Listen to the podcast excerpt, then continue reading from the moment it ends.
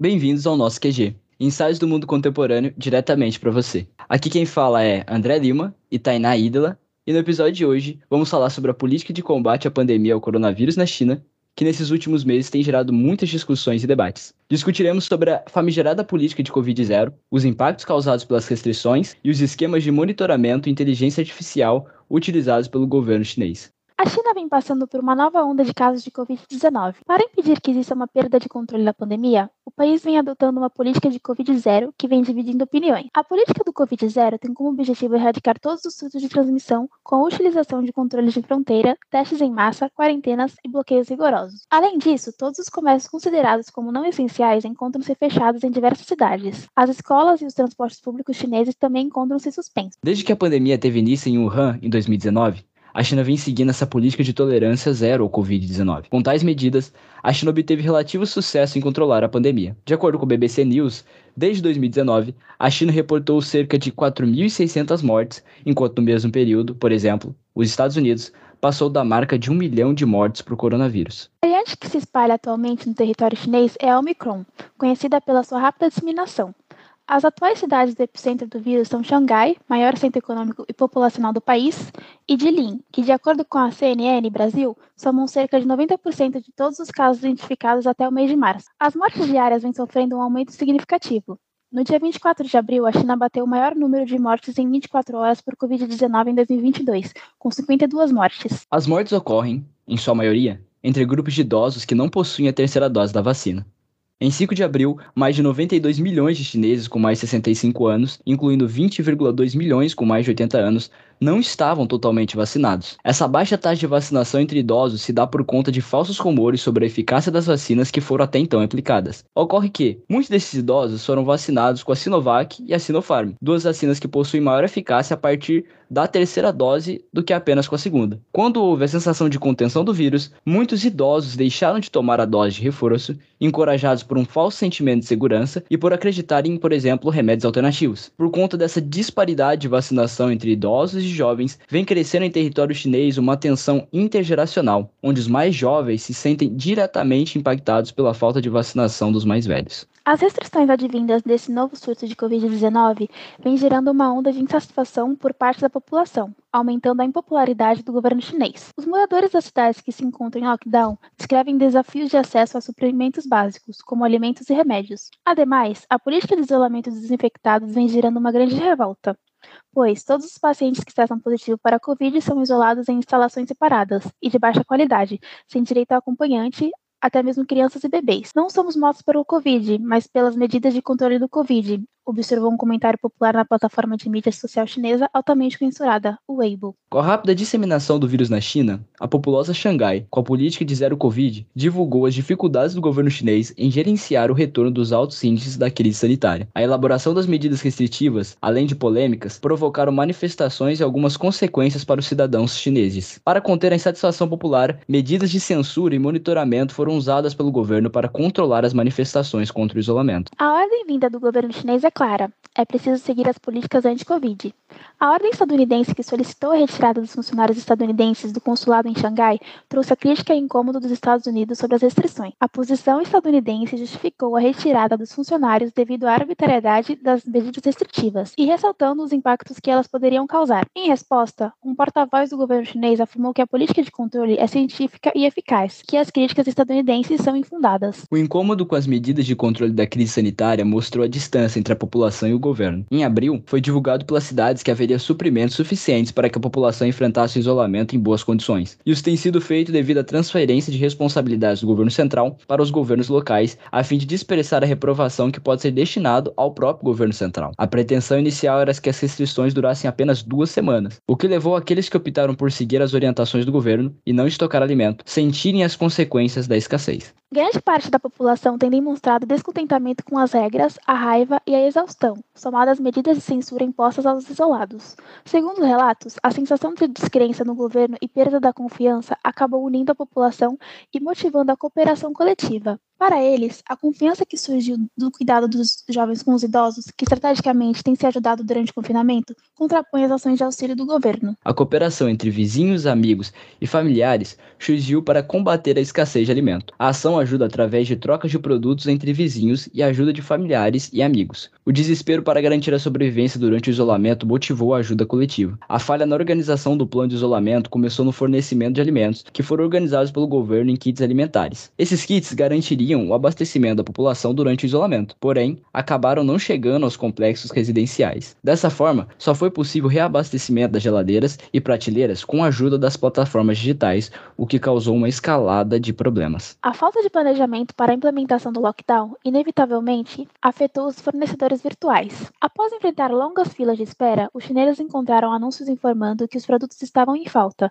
Quando encontraram, o aumento do preço se tornou um impedimento para certas famílias. Ao vivenciar essa situação, situação, um cidadão chinês relatou que recorreu a uma boutique, que ainda continha poucos produtos. Segundo ele, pagou 398 yuans, equivalente a 289 reais, por 5 quilos de legumes e 60 ovos para preencher a casa de seu pai, que morava nos complexos habitacionais para idosos e não recebia nenhum alimento desde o início das restrições. O aumento desenfreado do preço é proporcional à falta de suprimentos. Torna mais sensível a situação de abastecimento, selecionando quais famílias conseguiram finalizar a compra e encontrar os novos preços. A quarentena se estendeu por todo o país, o fechamento de rodovias afetou a distribuição dos suprimentos, aplicando as medidas para caminhoneiros, que também estão isolados em postos de controles em rodovias do país. O caso tem se repetido constantemente. A dificuldade de acesso às plataformas digitais isola idosos do acesso aos suprimentos necessários, dificultando assim a compra, aumentando a ansiedade e intensificando as dificuldades do isolamento. Apesar do apoio de jovens que auxiliam vizinhos e familiares, reduzindo as dificuldades de acessar as plataformas online, o acesso a recursos médicos se tornou um impedimento durante o isolamento. Para alguns chineses, o medo do vírus passou a ser menor do que o medo de outras doenças. Para especialistas, a rigidez das regras de confinamento tem provocado mortes que poderiam ser evitadas.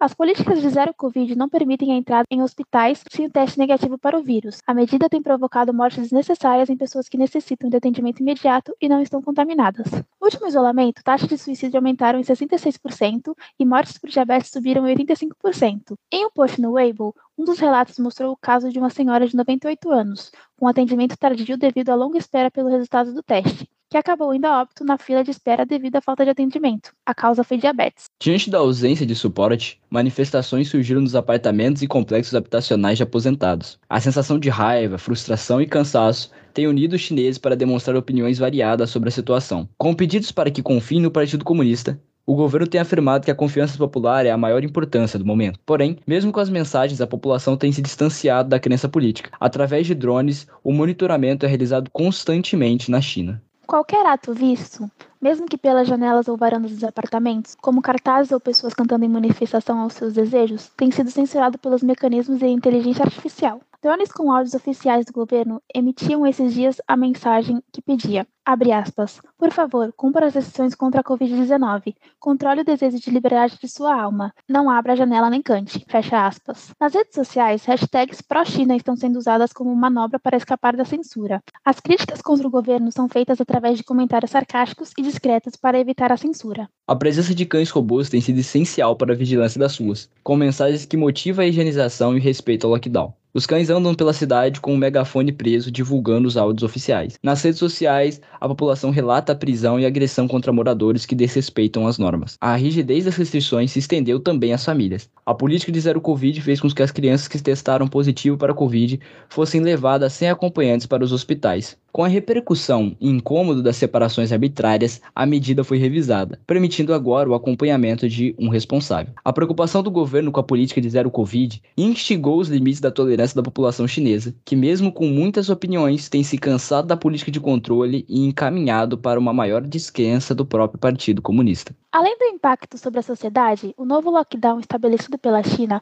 começa a apresentar alguns sinais negativos para a economia do país. E isso se deve ao fato de não somente os milhões de trabalhadores terem que ficar em casa, como também as empresas não conseguirem atender aos requisitos da política de Covid-0 dos governos locais. Com isso, inúmeras regiões industriais tiveram que entrar em recesso de suas atividades, sendo a região de Xangai, que possui mais de 25 bilhões de habitantes, uma das mais afetadas. Na metrópole se concentra o maior centro financeiro da China, em um dos maiores portos do mundo, que tem grande impacto no comércio interno e externo do país. Um dos setores que mais sofreu com essas restrições foi o de tecnologia e automotivos. Empresas como a Pegatron, responsável pela fabricação de celulares da Apple, e a montadora de carros elétricos Tesla tiveram que parar sua produção. Já empresas originárias da China, como a Huawei e a Xpeng, terão que lidar com grandes custos adicionais, caso a retomada das suas atividades, principalmente em Xangai, demore mais que o esperado. Outra área afetada foi a da produção agrícola, já que as províncias do nordeste do país, onde se localizam as principais áreas de plantio, estão sob duras restrições nesse lockdown. A situação torna um certo atraso nas colheitas do país, considerado o segundo maior exportador mundial de milho atualmente. Essas novas medidas também têm prejudicado o mercado global,